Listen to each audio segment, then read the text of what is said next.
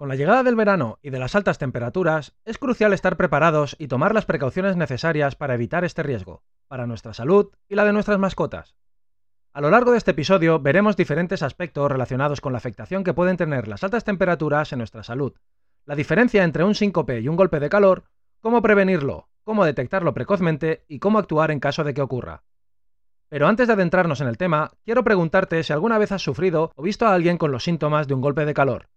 Si es así, déjame en comentarios qué medidas tomaste para combatirlo.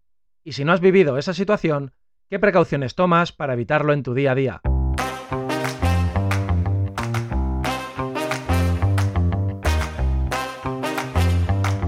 Caché de supervivencia.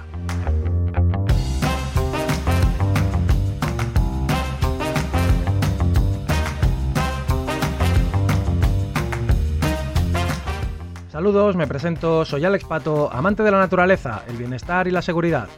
Y sobre estas tres áreas que considero prácticamente igual de importantes es de lo que van a tratar estas cápsulas.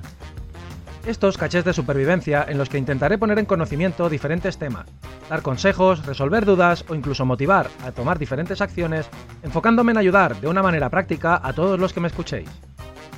En el caché de hoy hablaré sobre el golpe de calor.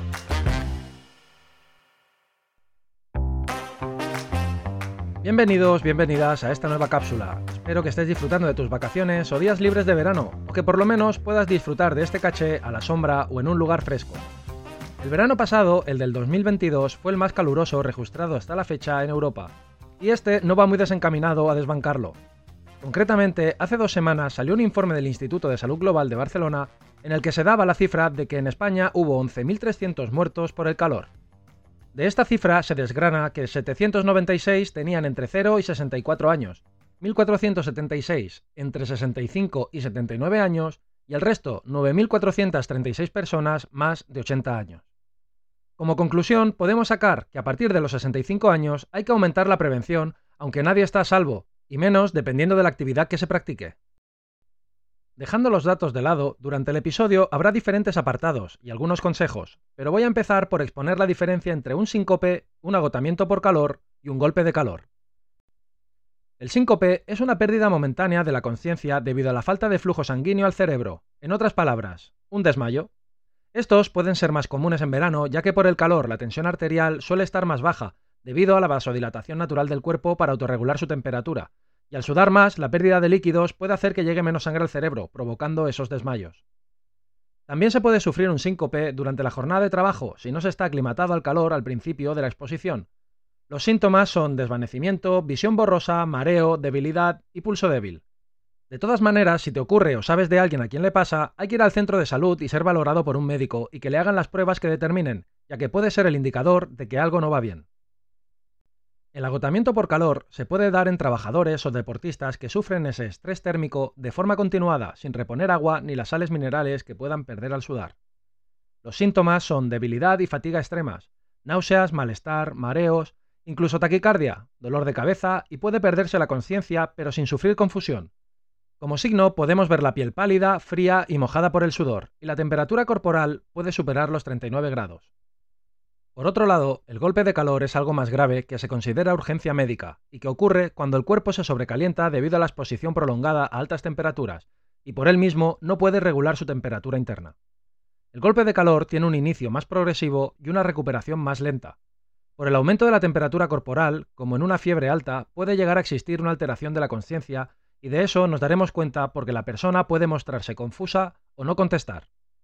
Si a esto le sumamos diferentes patologías que se puedan sufrir, pues la situación se ve agravada. Por eso los datos de que a partir de los 65 años se dan más muertes por esta causa. Se caracteriza porque la piel está caliente y seca, y se pueden superar los 40 grados, se acelera el pulso y se pueden ver convulsiones. Como culturilla, la diferencia entre un golpe de calor y una insolación es que la insolación se debe a la exposición directa a la radiación solar, y el golpe de calor puede darse estando a la sombra o en un entorno cerrado donde la temperatura sea elevada, por ejemplo, en el interior de un coche. Bien, pues ahora que tenemos claras las diferencias y sabemos que ninguna de estas afectaciones son buenas para el cuerpo, es crucial saber cómo prevenirlas, así que aquí van algunos consejos importantes, muchos ya los habrás escuchado, pero te los recuerdo para refrescarlo. Bebe suficiente agua durante todo el día, especialmente cuando estés al aire libre o realices actividades físicas intensas, Mantenerse bien hidratado es un básico. Evita la exposición al sol durante las horas más calurosas. Trata de limitar tu tiempo al aire libre entre las 10 de la mañana y las 4 de la tarde, ya que en esa franja es cuando las temperaturas son más altas. Viste con ropa ligera y transpirable. Elige prendas sueltas y de colores claros que permitan la circulación del aire y absorban menos calor. Busca la sombra durante tus desplazamientos a pie. Y si el calor es insoportable, busca refugio en lugares con aire acondicionado o donde haya ventiladores para mantener el ambiente fresco.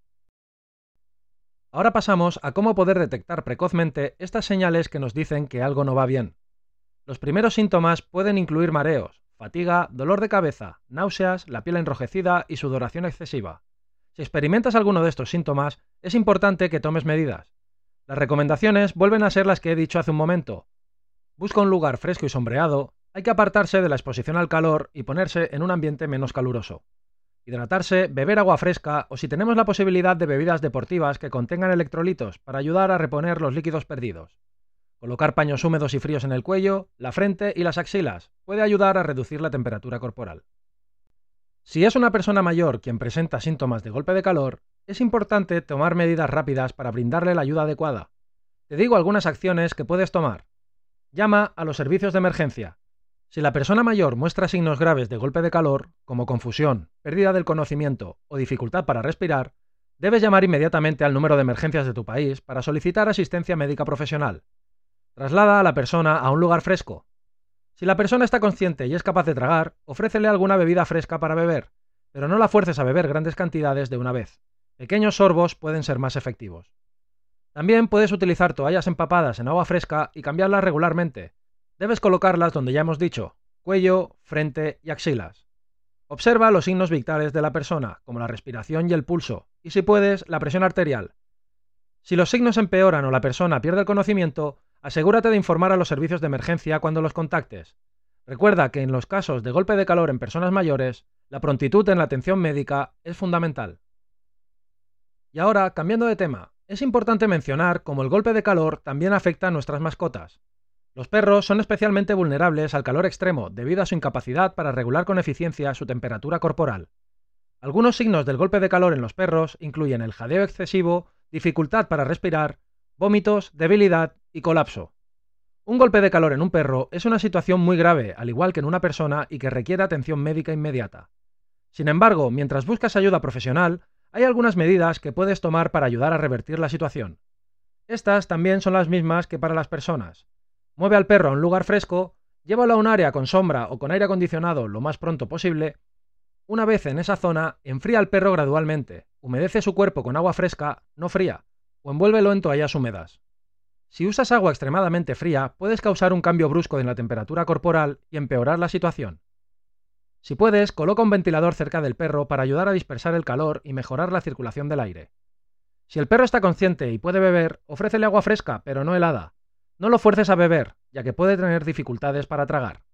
Llama a tu veterinario o a una clínica de emergencias para recibir instrucciones sobre cómo proceder. Es crucial buscar atención profesional, un golpe de calor puede ser extremadamente peligroso y potencialmente mortal para un perro. Recuerda que estos pasos son solo medidas temporales y busca atención profesional lo antes posible para asegurar el bienestar del perro. Además, es importante tomar medidas preventivas para evitar que un perro sufra un golpe de calor. En primer lugar, hay que evitar exponerlo a altas temperaturas y proporcionarle siempre agua fresca y sombra adecuada. Si estás en la playa y alguien presenta síntomas de un golpe de calor, es importante actuar rápidamente para darle la asistencia necesaria. ¿Qué puedes hacer? Busca un área con sombra lo más rápido posible y aleja a la persona de la exposición directa al sol. Puede ser bajo una sombrilla, un toldo o cualquier otro lugar que proporcione protección contra los rayos solares. Si en la playa hay personal de socorro, informa a un socorrista sobre la situación. Si no hay socorristas disponibles, llama al número de emergencia local para solicitar ayuda médica profesional. Utiliza agua fresca para refrescar a la persona. Puedes mojar una toalla o paño y colocarlo sobre su piel expuesta, en las zonas que ya sabes, cuello, frente y axilas, aunque también puede rociar agua suavemente sobre su cuerpo. Si la persona está consciente y puede beber, ofrece el agua fresca para beber en pequeños sorbos. Evita las bebidas alcohólicas o con cafeína, ya que pueden empeorar la deshidratación. Si la persona no presenta lesiones en las piernas y no hay contraindicaciones médicas, puedes levantar sus piernas ligeramente para ayudar a mejorar la circulación. Controla la respiración, el pulso y la temperatura corporal. Si los síntomas empeoran o la persona pierde el conocimiento, notifícalo inmediatamente a los servicios de emergencia cuando los contactes. Y si está inconsciente y respira, coloca a la persona en posición lateral de seguridad. Si dejase de respirar, inicia las maniobras de reanimación cardiopulmonar. En el episodio 2, donde te hablaba sobre la regla del 3, está explicado cómo poder hacerlo. Si por otro lado te encuentras solo en la montaña y sufres un golpe de calor, será vital que actúes rápidamente para ayudarte a ti mismo. Busca sombra para protegerte del sol directo. Puedes buscar la sombra de un árbol, una roca grande o cualquier otra estructura que te alivie del calor. Descansa y siéntate, o recuéstate para reducir la actividad física. Esto ayudará a disminuir la producción de calor en tu cuerpo. Hidrátate para reponer los líquidos perdidos. Si solo tienes una botella de agua, trata de conservarla y racionarla para mantener la hidratación durante el tiempo que estés solo. Si por casualidad tienes disponible un arroyo o una fuente natural, utilízalo para mojarte y refrescar tu cuerpo. También puedes empapar una prenda de vestir en agua y colocarla alrededor de tu cuello o cabeza para ayudar a bajar la temperatura corporal mientras te mantengas a la sombra. Mantén la calma y evita el pánico, el estrés y la ansiedad pueden empeorar los síntomas. Respira profundamente y concéntrate en mantener la serenidad. Si tienes acceso a un teléfono móvil y hay señal, intenta llamar a los servicios de emergencia o contactar a alguien cercano para notificar tu situación y pedir ayuda. Proporciona detalles sobre tu ubicación y los síntomas que estás experimentando. Siempre es mejor estar acompañado durante las actividades al aire libre en áreas remotas para contar con apoyo en caso de emergencia. Además, que es esencial tomar medidas preventivas como llevar suficiente agua, vestir ropa adecuada y planificar tus actividades en función del clima y las condiciones del entorno. En resumen, en este episodio hemos visto los diferentes aspectos relacionados con las complicaciones de salud que se nos pueden dar si nos vemos expuestos a altas temperaturas durante el verano. Ya conocemos la diferencia entre un síncope, un agotamiento por calor, una insolación y un golpe de calor, así como las medidas para prevenirlo, detectarlo pronto y cómo actuar en caso de que ocurra. Te recuerdo que durante las semanas de máxima calor es fundamental mantenerse hidratado, evitar la exposición al sol durante las horas más calurosas y vestir ropa ligera y transpirable. Lo más importante si nos empezamos a encontrar mal es buscar un lugar fresco, hidratarse y refrescarse con paños húmedos si es posible. Además, hemos visto cómo atender a nuestras mascotas, especialmente los perros, ya que estos son vulnerables al calor extremo y es fundamental mantenerlos en un ambiente fresco, ofrecerles agua fresca y enfriarlos gradualmente si muestran signos de golpe de calor. Espero que esta cápsula te haya parecido informativa y útil. Sin más, si te ha gustado este episodio y has llegado hasta aquí, te lo agradezco y te invito a que lo compartas y lo recomiendes a quien pienses que le pueda interesar. Que me dejes tu opinión y me des ideas sobre temas que te gustaría que trate en los próximos cachés. Podemos estar en contacto a través de correo electrónico cachedesupervivencia.gmail.com o en redes sociales, sígueme en Instagram arroba alexpatocds. Te invito a que explores el podcast donde abordo en diferentes cápsulas una amplia variedad de temas relacionados con la supervivencia, el preparacionismo y la seguridad. No olvides suscribirte, dejar una reseña y darle a me gusta, añadir a favoritos o darle a seguir a este podcast para no perderte los próximos episodios en los que seguro trataré temas interesantes puedes escucharlo en las principales plataformas y en YouTube. Antes de despedirme, me gustaría dejar una frase para reflexionar.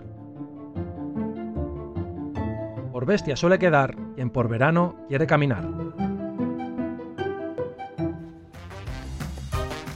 Así que ya sabes, ponte a resguardo durante las horas centrales del día o búscate una sombra. Muchas gracias y nos escuchamos en el próximo caché.